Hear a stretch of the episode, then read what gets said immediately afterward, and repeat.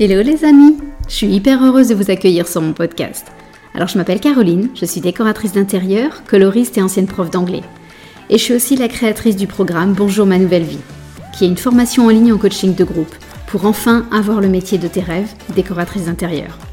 Si tu veux d'ailleurs en savoir plus, je t'invite à aller sur mon site www.bonjourmanouvellevie.com. J'ai accumulé pas mal d'expérience depuis 10 ans et j'ai très envie de vous faire partager tout ça et non plus le garder pour moi. Alors dans ce podcast, je veux répondre à toutes les questions qu'on se pose sur le métier de décoratrice, à la fois sur le business mais aussi sur les aspects techniques et créatifs. Tout ça pour vous faire entrer dans la vraie vie d'une décoratrice avec ses hauts et ses bas. Alors c'est parti, bonne écoute avant de commencer ce podcast, je voulais t'informer que ma formation a réouvert ses portes. Donc si tu souhaites te reconvertir et vivre enfin de ta passion pour la déco, c'est le moment de te lancer. On va démarrer le 3 octobre en groupe avec des coachings toutes les semaines pour garder une belle énergie tout ensemble. Toutes les infos sont sur le site et puis surtout n'hésite pas à m'envoyer un message si tu as des questions. Ceci étant dit, on passe maintenant à l'épisode du jour. Alors, Peut-être que tu es en train de penser à créer ton entreprise ou alors que tu es au début de ton activité. Cet épisode, il a juste pour but de te décomplexer par rapport aux erreurs que tu pourrais commettre et j'ai même envie de dire que tu vas commettre parce que globalement, c'est inévitable. En fait, j'ai un problème avec l'image de l'erreur dans notre société qui ne, qui ne valorise vraiment pas du tout l'erreur et qui la voit en général comme un échec et comme quelque chose d'assez grave. Alors, peut-être que vous aussi, vous avez entendu euh, des paroles de proches qui ne pensent pas forcément à mal d'ailleurs, mais qui vous disent, euh, pas, au moment de te lancer, euh, t'as pas peur de te tromper, et si jamais t'échoues? Et tout de suite, je trouve que ça nous met dans une position de doute, de peur face à une erreur possible, et globalement, bah en fait, ça nous empêche d'avancer et de passer à l'action. Et en fait, bah, se tromper, c'est pas grave.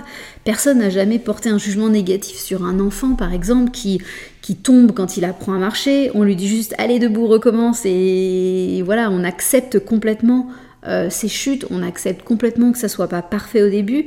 Et je comprends pas pourquoi c'est pas pareil en tant qu'adulte. Pourquoi notre bienveillance vis-à-vis d'un enfant devient, dès qu'on est adulte, euh, on, est, on est vu avec des jugements hyper dur, hyper négatif. Euh, on n'a pas le droit de tomber, on n'a pas le droit de faire des erreurs. Et, je trouve que c'est vraiment, euh, voilà, c'est vraiment problématique. Et d'ailleurs, j'ai une citation de, Nelson Mandela que j'adore. Il disait, alors je suis plus bien sûre euh, exactement de la citation, mais il disait, je n'échoue jamais, soit je réussis, soit j'apprends. Et je trouve ça tellement, tellement bien comme phrase, et je trouve qu'il faudrait qu'on l'ait en tête en permanence pour voilà, oser faire les choses, accepter de se tromper, et c'est complètement ok. Donc oui, moi aussi j'ai fait plein d'erreurs à mes débuts, et euh, scoop, euh, j'en fais toujours. Euh, j'essaye de me corriger, j'essaye, j'apprends, donc c'est de mieux en mieux.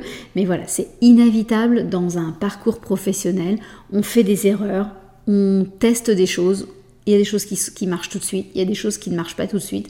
Mais voilà, le but c'est juste de garder le rythme, de continuer à marcher et d'avancer.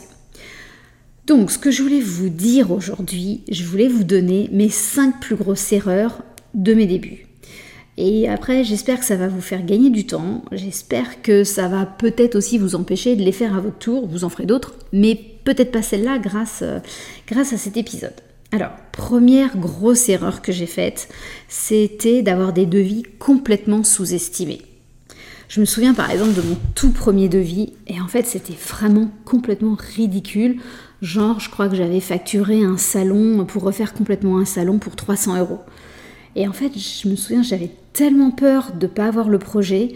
Euh, je me disais que le client n'était pas prêt à payer plus. Je me disais que j'avais pas beaucoup d'expérience. Euh, et en fait j'étais, je crois que le problème c'est que j'étais pas du tout convaincue de la valeur que j'apportais au client. Euh, la vérité, je pense aussi qu'à l'époque, j'avais une grande méconnaissance des prix du marché et je me rendais pas compte aussi voilà, de, la valeur d'une prestation de décoratrice d'intérieur. Mon gros problème, mais je sais que je suis clairement pas la seule à, l'avoir vécu, c'est que j'avais un syndrome de l'imposteur qui était énorme. Euh, je savais que j'avais été bonne prof et je me, disais, je me demandais tout le temps est-ce que je serais capable d'être bonne décoratrice d'intérieur? J'avais pas de preuve encore euh, que ça allait être le cas. Donc voilà, j'avais vraiment euh, une difficulté énorme à imaginer la valeur du travail que je pouvais donner. Clairement, c'est normal de ressentir ça. Avec le recul aujourd'hui, je me dis, mais oui, c'est complètement normal de ressentir ça en début d'activité. Bah, parce qu'on n'a pas fait nos preuves, encore une fois. Qui dit début d'activité dit effectivement pas d'expérience. Euh, mais ce qu'il faut garder en mémoire, c'est que par rapport à ton client, tu es une experte. En fait, sinon, ils ne nous appellent pas les clients. S'ils sont aussi bons que nous, évidemment, ils n'appellent pas une décoratrice. Donc, clairement, par rapport à nos clients, on est experte. Et ça, je pense que c'est important de se mettre ça dans la tête. Euh, clairement, voilà, tu, vas, y passer beaucoup de temps, tu vas répondre euh, à un besoin chez lui, ton travail aura de la valeur. Je pense que c'est vraiment, euh, du coup, enfin, il faut vraiment se répéter ça et se dire aussi que puisque notre travail va avoir de la valeur, notre travail doit être facturé en conséquence. Voilà, encore une fois, euh, on ne fait pas un projet d'éco en un claquement de doigts, donc c'est normal d'être rémunéré à la hauteur du nombre d'heures de travail qu'on va, qu'on va fournir. Euh, alors, oui, effectivement, quand on démarre, on n'est pas non plus une, décoratrice très expérimentée, ultra reconnue, euh, donc c'est normal de pas forcément facturer très très élevé, et en général on augmente ses tarifs au fur et à mesure de notre de, notre, de nos progrès, de notre expérience, des, années qui passent. Euh, mais voilà, ça n'empêche que même à nos débuts, même à nos tout, tout, tout premiers projets, notre travail a de la valeur. Et facturer un salon pour 300 euros, c'est pas possible. Ça représente des heures de travail et je pense que être payé l'équivalent de 15 euros de l'heure, c'est pas acceptable quand on a fait des études, quand on a euh, le bagage que vous avez tout au moment de vous lancer. Alors, Ma conclusion, c'est facture sans honte, sans complexe, sans hésitation, reste confortable avec les prix que tu affiches, mais voilà, n'hésite pas à facturer à la hauteur de, la qualité que tu offres au client. Voilà. Deuxième erreur que j'ai faite, qui est un petit peu liée, vous allez voir, c'est de me sentir obligée de faire des remises. C'est lié dans le sens où j'accepte pas de facturer à la juste valeur mes prestations. Donc en fait, je me sentais toujours obligée de faire une remise, genre euh, je me disais qu'il fallait que j'offre un espace s'il y en avait plusieurs, ou que je donne une partie de mes marges quand j'achetais euh, un, un, luminaire ou un mobilier, etc. Et en fait, ce que j'avais, la casquette que j'avais pas mise à l'époque, c'était la casquette de chef d'entreprise. On est en business, mon activité n'est pas une association sans but lucratif. On est là pour gagner notre vie. Certes, on est passionné par ce qu'on fait, mais on est là pour gagner notre vie. Donc on n'est pas dans de la philanthropie, on n'est pas dans du don de soi, on est là pour bosser, gagner de l'argent et c'est ok, il n'y a pas de honte à ça, il n'y a pas de honte à vouloir vivre de, son, de sa passion. Euh, donc, euh, donc voilà. Et si les clients, honnêtement, si les clients estiment pouvoir prendre les services, pouvoir bénéficier des services d'une décoratrice, eh bien en fait, c'est qu'ils ont les moyens. Euh, c'est qu'ils, clairement, ils peuvent se le permettre. Et donc, ben, en toute logique, ils assument ce luxe, parce qu'en fait, une décoratrice ne fait pas partie de nos besoins vitaux. On n'a pas besoin d'une décoratrice pour survivre, euh, on a besoin de manger, mais on n'a pas du tout besoin de décoratrice dans sa vie. Donc ton client, ben, en fait, voilà, on n'est pas là pour lui rendre service. On est, là pour lui rendre service. On n'est pas là pour lui faire des cadeaux. Euh, c'est pas un pote. Euh, c'est, pas voilà, c'est pas un, vague copain à qui tu, tu veux rendre service. C'est quelqu'un. Euh, enfin, on est, tu es avec lui dans une relation professionnelle. tu, en fait, tu, tu, lui dois rien, ton client. Enfin, il n'y a pas, y a pas de, d'obligation de lui faire des cadeaux. On n'est pas dans cette relation-là. On est dans une relation pro et non pas avec euh, des amis. Par contre, je ne dis pas qu'il faut jamais faire de gestes commercial. Euh, ça m'arrive toujours d'offrir quelque chose, d'offrir euh, un rendez-vous, d'offrir une prestation précise. En général, c'est pour des tout petits espaces, par exemple aménager une entrée, c'est quelque chose que je peux offrir. mais ça doit être minime par rapport au, au devis global et surtout, ça doit rester une exception. Il ne faut pas qu'à chaque devis, systématiquement, tu te sentes redevable de faire une remise. C'est quelque chose d'important. Donc les clients peuvent complètement demander une baisse de prix, mais si tu es au clair avec la valeur de ta prestation, encore une fois, tu vas leur expliquer assez facilement le montant de ton, de ton devis. Je sais que c'est difficile, euh, mais clairement c'est le nerf de la guerre. voilà, c'est un gros... Enfin, c'est une difficulté, c'est clair, mais si tu ne factures pas à ta juste valeur, l'effet euh, sur toi va être aussi beaucoup de frustration. C'est-à-dire qu'il y a un moment qu'on se rend compte qu'on a passé des heures et des heures sur un projet et qu'on a gagné, pour reprendre mon premier exemple, 300 euros sur toutes ces heures. Un moment, ça fait vraiment naître de la frustration. Et je voudrais pas que tu vives ça, parce que clairement, moi, ça m'est arrivé pendant des projets et des projets, jusqu'à ce que j'accepte de, monter mes prix, j'accepte d'arrêter de faire des remises, et que j'accepte que oui, je mérite cet argent, parce que oui, je suis décoratrice professionnelle. Voilà. Troisième erreur que j'ai faite, euh, voilà, qui est un petit peu moins sur tout ce côté euh, relation client euh, et, argent. Ma troisième erreur, c'était de prendre une décision sans attendre les échantillons de tous les matériaux. Donc ça, c'est un truc que je répète tout le temps à mes élèves. On ne valide jamais un choix, quel qu'il soit, sans mettre les échantillons les uns à côté des autres. Donc Bien sûr, ça c'est un truc que personne ne m'a jamais dit à mes débuts. Euh, et donc j'en ai, j'ai vraiment essuyé les plâtres euh, à ce niveau-là, euh, avant que je comprenne que je ne pouvais faire aucun choix, valider aucun matériau, aucune couleur, aucun papier peint, aucun élément de mobilier sans échantillon.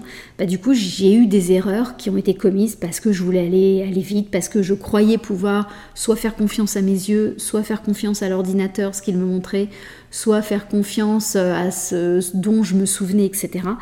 Et c'est toujours, toujours une erreur. Avoir, j'ai plein d'exemples des erreurs que j'ai faites. Je me souviens par contre, par exemple, d'un parquet, c'était le client qui l'avait choisi, et en fait, il m'avait montré un échantillon, euh, un vieux truc, je ne sais même plus d'où ça vient. Et en fait, c'était avéré qu'il était beaucoup plus orange que prévu. Euh, je me souviens d'associations de papier peint et de peinture qui en fait ne rendait pas du tout ce que je pensais parce que la couleur du papier peint que j'avais vu sur un ordinateur en fait n'avait rien à voir avec la réalité.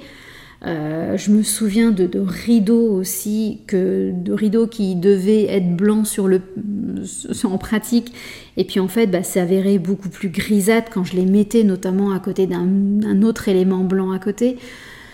Voilà, donc des erreurs comme ça, j'en ai fait plein, euh, jusqu'à ce que je me donne comme ligne directrice de ne jamais, jamais, jamais valider euh, un choix sans avoir mis tous les échantillons, les éléments les uns à côté des autres.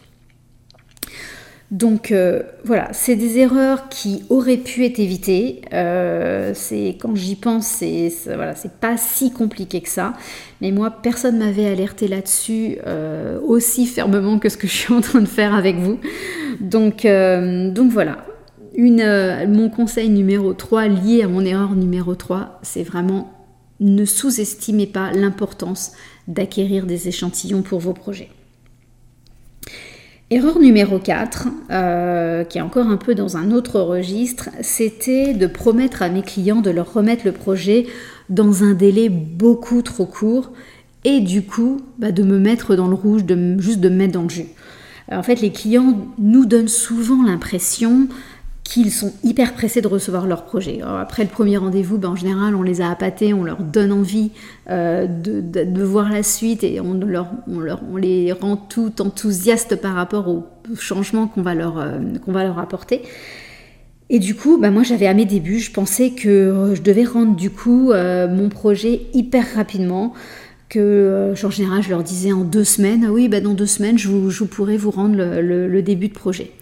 Sauf que, un, bah, on n'a pas que ça à faire. Très clairement, on a en général euh, soit d'autres projets en cours, euh, des enfants, du sport, des courses, euh, parfois un autre job à côté. Enfin, clairement, notre journée ne tourne pas juste autour de ce nouveau client. Et même si tu que ça à faire, bah, globalement, créer un projet prend du temps. Euh, au niveau de la créativité, on a besoin de laisser reposer nos idées, on a besoin d'y revenir, de remodifier, de valider, de refaire des recherches. on ne peut pas faire un projet en un claquement de doigts en juste deux jours. Euh, et puis voilà, c'est pas une tâche administrative ou de comptabilité où voilà, on met les chiffres de façon purement objective et une fois que c'est fait, c'est fait la créativité d'un projet ne fonctionne malheureusement pas comme ça. Il y a des moments où on manque de créativité, où on manque de motivation, on est obligé de laisser décanter le truc. Et ça, c'est inévitable. Donc deux semaines, en général, c'est vraiment, vraiment trop juste. Alors, à l'inverse, euh, comme c'est ce que je promettais, bah, je, faisais en sorte de tenir le délai. Euh, mais je te raconte même pas la pression que je me mettais. Euh, voilà, c'était délirant en fait. Je me mettais dans une situation de stress qui n'avait aucune raison d'être au départ. Une autre erreur liée à ça, c'était aussi par exemple de leur dire que j'allais leur envoyer des devis dès le lendemain. Je faisais le rendez-vous et je leur disais non mais demain je vous enverrai le devis. Voilà, et entre-temps, bah, je réalisais que j'avais d'autres contraintes, d'autres obligations, et que le devis pour le lendemain, bah, c'était juste complètement débile d'avoir euh, d'avoir annoncé un délai aussi court, alors qu'il aurait eu trois jours plus tard, ça aurait fait très très bien le, euh, job tout autant. Euh, par contre, ce que je veux, un point sur lequel je veux quand même insister, c'est que oui, annoncer un délai au client et s'y tenir, c'est important et c'est vraiment ce qu'il faut faire. Mais à ce moment-là, mettons des délais beaucoup plus longs, beaucoup plus respectueux de, nous-mêmes, de nos vies perso.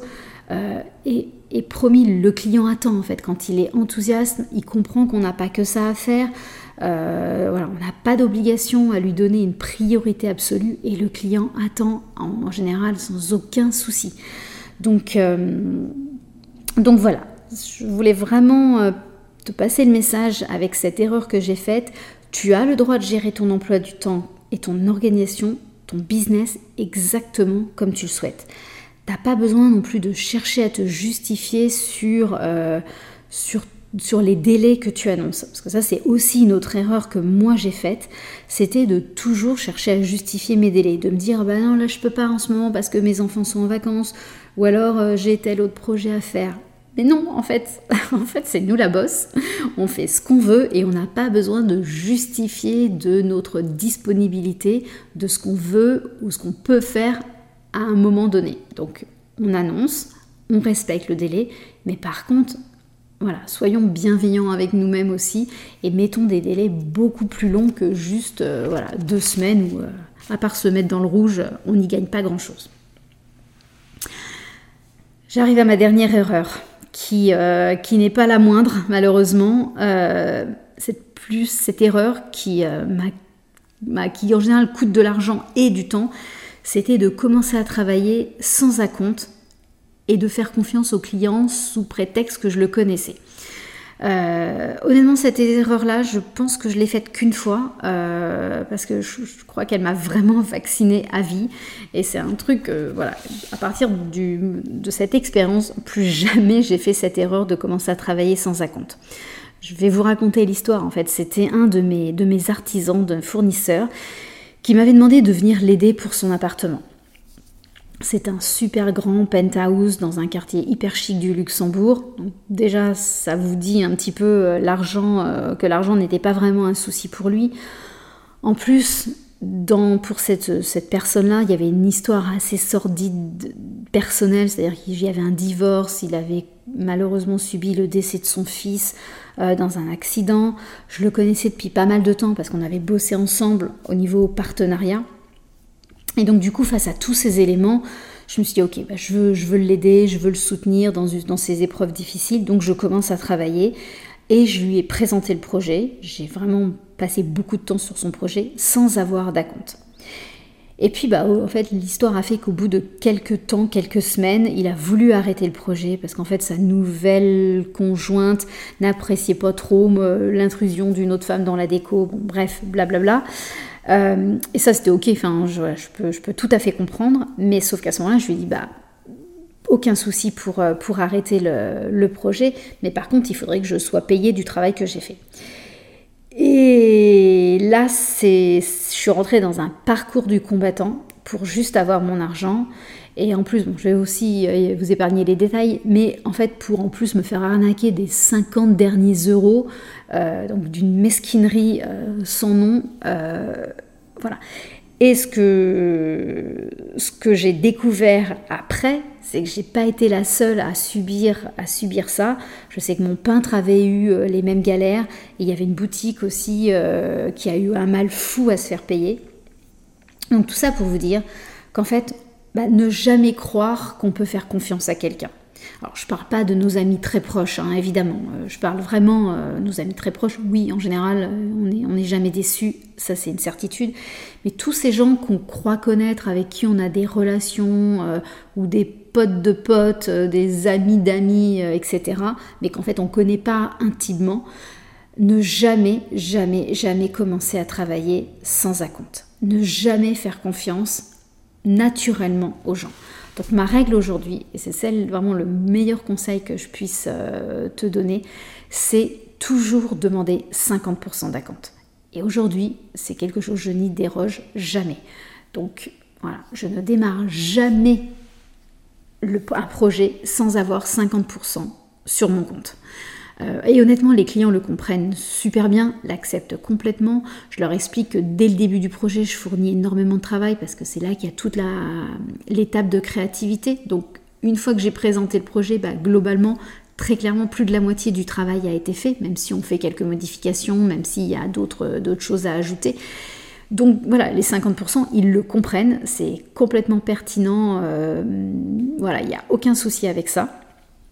Mais voilà, ça, ça a été ma plus grosse erreur. J'en ai pas dormi pendant des nuits. Euh, ça a été hyper, euh, hyper dur de, devoir euh, voilà, courir après son argent. C'est tellement inconfortable, tellement désagréable de devoir faire ça. Que voilà, ça c'était ma, la dernière erreur dont je voulais vous parler pour que vous ne la fassiez pas aussi. Donc, euh, donc voilà pour mes 5 grosses erreurs. Euh, je vous fais cadeau de plein plein de petites autres euh, erreurs que j'ai faites et que je continue à faire. C'est c'est une évidence. mais juste pour conclure sur ce podcast, ce que je voulais juste vous dire aussi, c'est que par chance on fait de la déco. On n'est pas en train de sauver des vies, on n'a pas d'opération à cœur ouvert. Donc même si on se trompe, même si on fait une erreur, il n'y a jamais mort d'homme.